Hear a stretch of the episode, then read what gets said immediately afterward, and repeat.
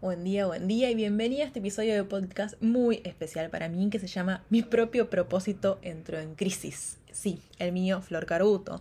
No voy a estar entrevistando a nadie ni voy a estar hablando de la teoría, sino que voy a estar hablando de mi realidad y, y quería compartirles un poco todo lo que estuvo pasando en el backstage de estos últimos meses, de estos últimos varios meses creo que se trata de unos, no sé, ya ocho meses em, y que creo que le estoy encontrando la vuelta finalmente, pero bueno, quiero contarte un poco todo este, este recorrido.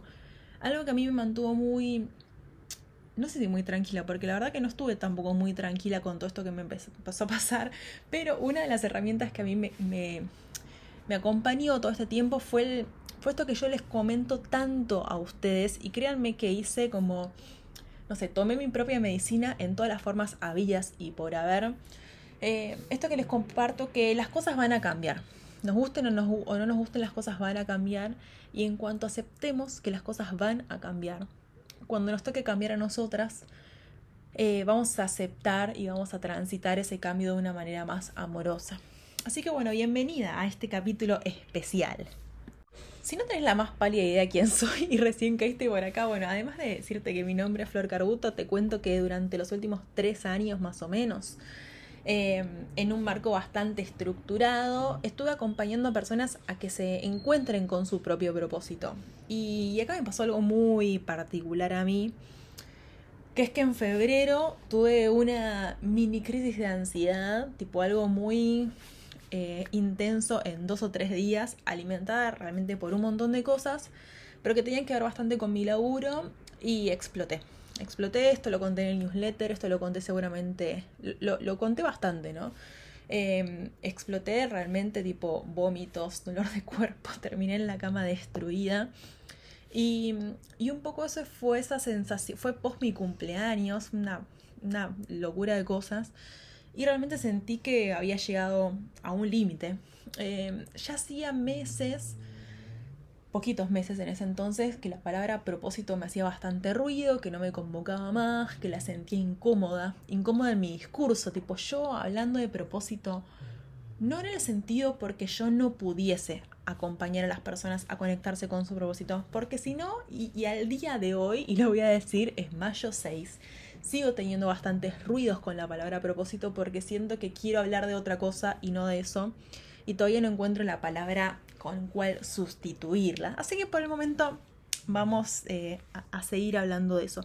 Pero la verdad es que esa palabra me hacía mucho ruido, no me convocaba de nuevo. Em, y, estaba un poco enojada. Así que un poco después de todo, de toda esa crisis de ansiedad, y, y acelera y un montón de cosas, dije, bueno, listo, ya está. Eh, le damos un cierre a esta etapa, que es la etapa de después de tres años, donde pasaron un montón de cosas y la pasé súper y me encantó. Estuvo la pandemia en el medio, fui mamá. Eh, dije, bueno, llegó un momento de darle fin a este taller, de darle fin a esta etapa de mi vida profesional que tenía que ver con eh, esto, ¿no? Los talleres para acompañar a las personas a conectarse con su propósito. Lo comuniqué en las redes, por todos lados. Dije, este va a ser el último taller, chicas y chicos, después de como, no sé, 13 ediciones, una locura. Eh, una locura de laburo atrás y una locura de hermosas historias con las que me había, em, no sé, me había involucrado, de conocerlas y, no sé, pasaron un montón de cosas lindas. Pero bueno, fue como, bueno, esto llegó a su fin, chao, hasta luego, gracias por, gracias por tanto. Y la verdad es que llegar a esa conclusión y comentarla, ay, para mí fue liberador, fue hermoso. Fue esa sensación, viste, cuando, no sé, como cuando terminas de rendir un final o un parcial que no sabes ni cómo te fue, pero o, ya sabes cómo te fue, si te fue bien o te fue mal, llegas a tu casa y dormís tres días seguidos de, del el estrés que se liberó. Bueno, yo me sentía así, pero, o sea, con bien, como, ah, qué bien, la vida me vuelve a sonreír, caminaba relajada por la calle, estaba tipo, tin, tin, tipo, escena de Disney, flashémosla un poco así. Y bueno, pum, después, hola, a la realidad. Y acá quiero hacer mucho foco en este podcast y en este episodio podcast porque ahí arrancó la crisis. Es muy paradójico lo que te voy a decir, porque después de estar tres años acompañando a las personas a que descubran y conecten con su propio propósito, era yo la que estaba en crisis con mi propio propósito. era como, bueno, ¿y si no hago esto, qué hago?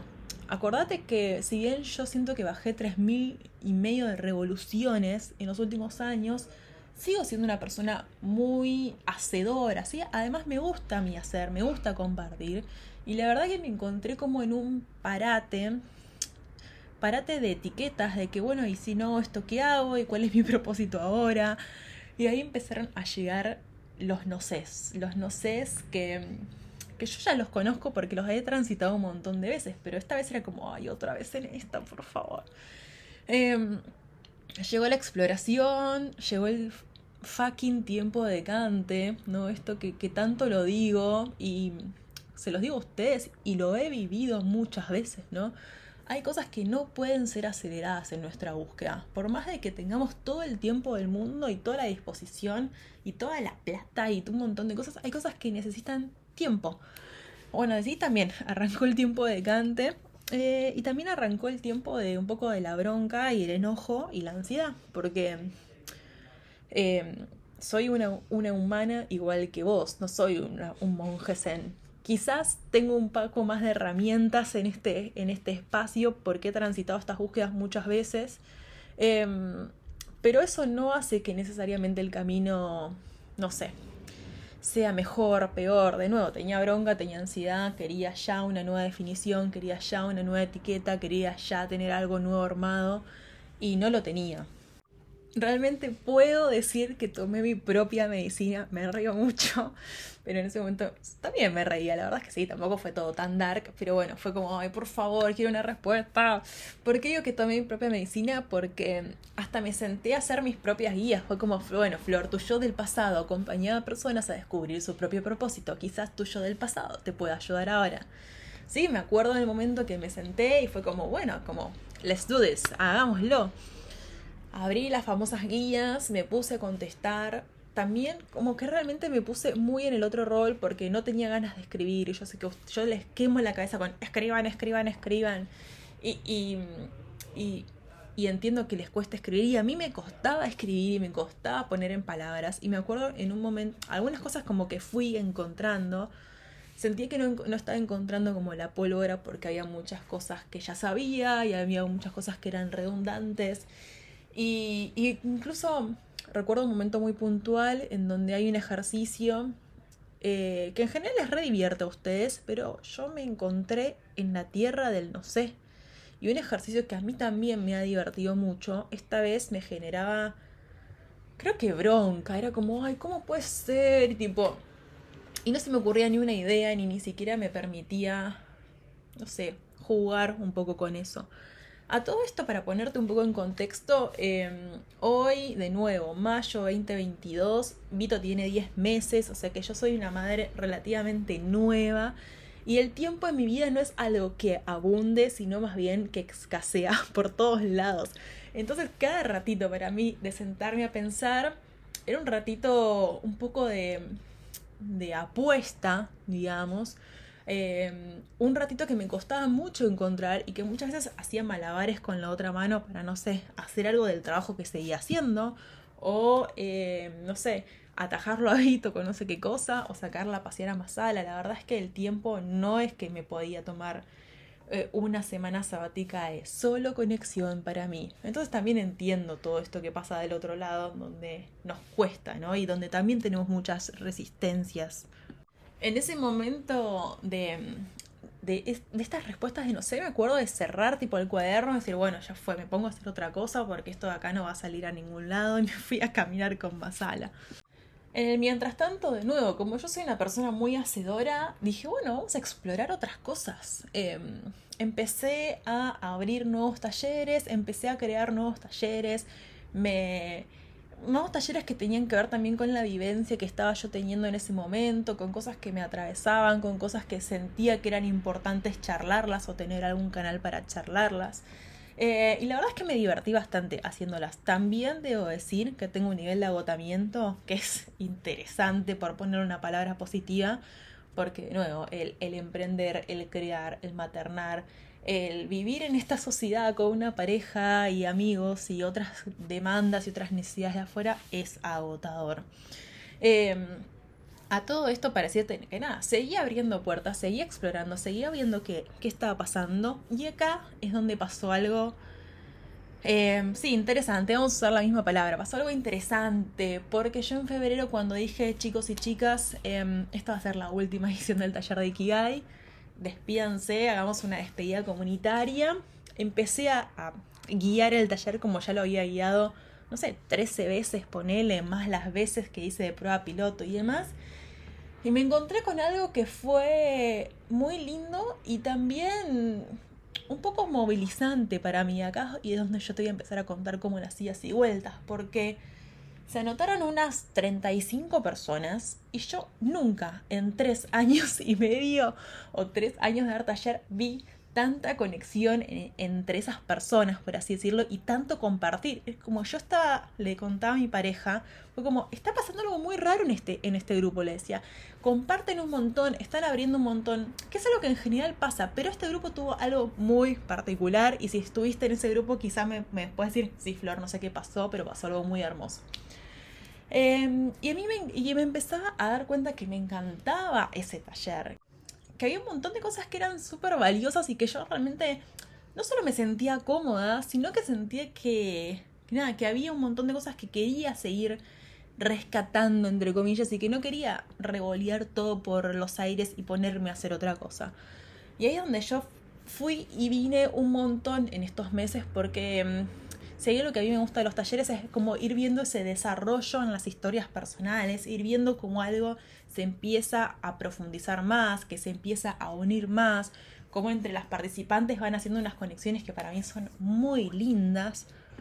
Y me puso en un lugar muy incómodo porque en mi cabeza ya era algo que estaba descartado, ya era algo que no tenía, ya que le había dicho como, bueno, acá nos despedimos, hice toda una despedida pública encima. Y fue como, pará, pero este taller tiene un montón de cosas lindas y este taller me gusta y este taller creo que tiene un montón de potencial.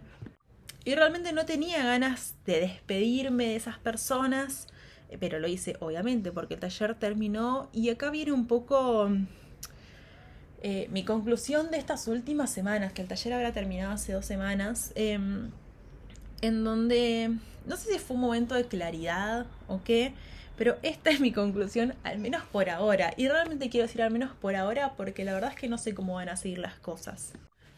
Una de las conclusiones a las que llegué es que, tipo, che, este taller me encanta, este taller quiero que se quede, y este taller quiero como que entre en boxes, si vamos a hablar un poco de la Fórmula 1, que la sigo viendo por si escuchaste un par de podcasts atrás. Em, y quiero aprovechar también todo lo recorrido en estos últimos seis meses para como hacerle, no sé, ponerlo más lindo, sacarle cosas, ponerle cosas nuevas realmente en estos últimos seis meses yo exploré un montón de otras aristas y digo, vamos a hacerle como una, mm, no sé, vamos a aprovechar y vamos a profundizarlo mucho más.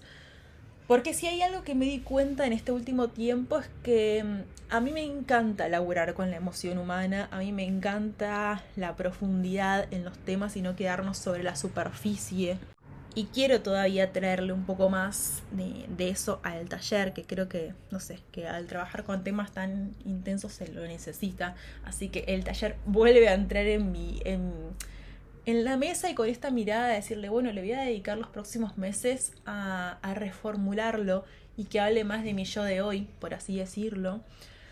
También la otra cosa que quiero decir, ya que tengo un tema personal y todavía no lo puedo resolver, y esto lo hablaba ayer con, con Flor de Macondo, que si no la conoces puedes poner Macondo y se te va a aparecer, la vas a encontrar con Flor.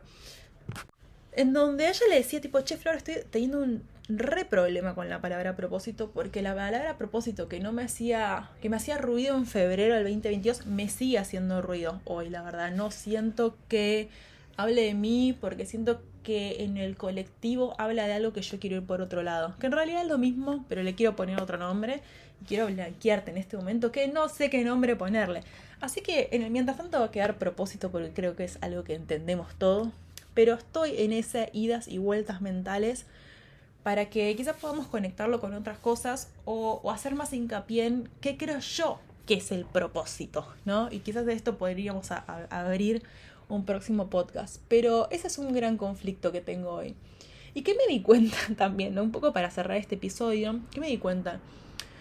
me di cuenta que cuando yo entré en esa crisis de febrero, en donde dije, bueno chicos, cerramos, tipo, cerramos esto y nos ponemos a ver qué, qué onda otra cosa. Eh, y eso también es algo que yo les quemo la cabeza un montón y, y ahora veo que me tocó a mí experimentarlo, que a veces no es el qué lo que nos hace el ruido, sino el cómo. Esto lo digo un montón porque muchas veces, no sé, lo he trabajado mucho con, por ejemplo, médicas, ¿no? médicas y también docentes que se encuentran recontra quemadas por el sistema que habitan, las entiendo a todo esto, y que vienen queriendo prender fuego todo y después se dan cuenta que en realidad lo que les hace, los que, lo que hacen les gusta, lo que no les gusta es el cómo lo viven, cómo lo laburan. Y yo creo que a mí me pasó eso y creo que también es algo en el que necesito yo hoy tener mucho autocuidado conmigo misma, porque yo creo que esa crisis de febrero, más allá de que si vos escuchás un par de podcasts míos viejos en donde yo hablo de todo lo que pasó el año pasado, digo, y Flor, obvio que ibas a estar recontra quemada, recontra estresada. Vivimos un noviembre, diciembre que fue de terror, de terror a niveles emocionales por la cantidad de cosas familiares y de amigos que pasaron cerca de nuestro. Entonces yo realmente ahí llegué a un momento de se me quemó el fusible. Dije, bueno, ¡pum! creo que mi cabeza fue cortar, como cuando se te corta un fusible, tipo pum, cortó toda la luz para preservar un poco como el, no sé, la parte eléctrica principal y que no se te queme todo. Eh, yo dije, bueno, corto acá con, por lo sano y realmente tuve esa, después ese momento de liberación y después me volví a encontrar con, bueno, ¿y ahora qué? Em, creo que ahora mirando con el diario del lunes fue un poco eso, que, que lo que a mí me pasó es que me quemé que me quemé, que me exigí un montón, que venía, eh, venía y vengo todavía, esto es tipo algo que yo también traigo mucho, queriendo laburar de la misma manera que laburaba antes de ser madre, pero era siendo madre. O sea, hay un montón de veces que yo peleo conmigo misma porque digo, nada, son las expectativas y es la frustración y es el querer hacer mil cosas y no hay tiempo disponible para hacerlos. Entonces, nada, laburar la organización, las expectativas y y el disfrutar también, si no de nuevo, siento que si sigo un ritmo de hacer 500.000 cosas, me voy a volver loca y me voy a quemar directamente. Y una cuando se quema, y lo digo por experiencia personal, no es después algo de toco un botón y vuelvo al, al casillero anterior. No, se necesita un tiempo de reacomode y de volver tranquila y despacio. Eh, así que nada, te lo comparto porque a veces lo que hacemos nos gusta, pero por la vida, por las exigencias, por nuestra personalidad o por lo que sea, nos quemamos o, lo hacemos de un modo que, que no nos hace bien. Y creo que el desafío de muchas, y ahí me incluyo, es encontrar una manera de poder vivir la cotidianeidad eh, con mayor disfrute y con mayor estabilidad y sin exigirnos tanto al palo. Porque no hay propósito que aguante un cierto nivel de exigencia y de atención y energía por un tiempo prolongado. También era así, para cerrar, espero, ya sé, ya veo que si no tenemos 30 minutos, eh, un poco lo que aprendí en estos últimos meses es que siento, también porque yo lo disfruto mucho, y a mí me gusta mucho traer cosas al laburo que yo disfruto, em, pero siento que, que necesita, que las personas necesitan también tener un espacio seguro para compartir las cosas que nos pasan. Somos seres emocionales y somos seres sociales. Y hoy, en pleno 20, 2022, eh, a veces siento que estamos más desconectados y desconectadas que nunca. De nosotros mismos y, y de otras personas. Como que pareciera que, ay, sí, la conexión, bla, bla, bla, y estamos todos, sí, desconectados. Y también me di cuenta que necesitamos espacios pre-taller y post-taller. Lo recontra viví. Em, así que nada, un poco en ese modo de experimentación y, de crear espacios y de promover espacios, es que nada, armé este nuevo grupo que se llama Humanas, que es para sentarnos con mate o vino en la mano a charlar y a repensar cosas que nos mueven y que nos atraviesan. Ahora en junio vamos a hablar del fracaso y animar a, a mostrarnos, a contar quiénes somos.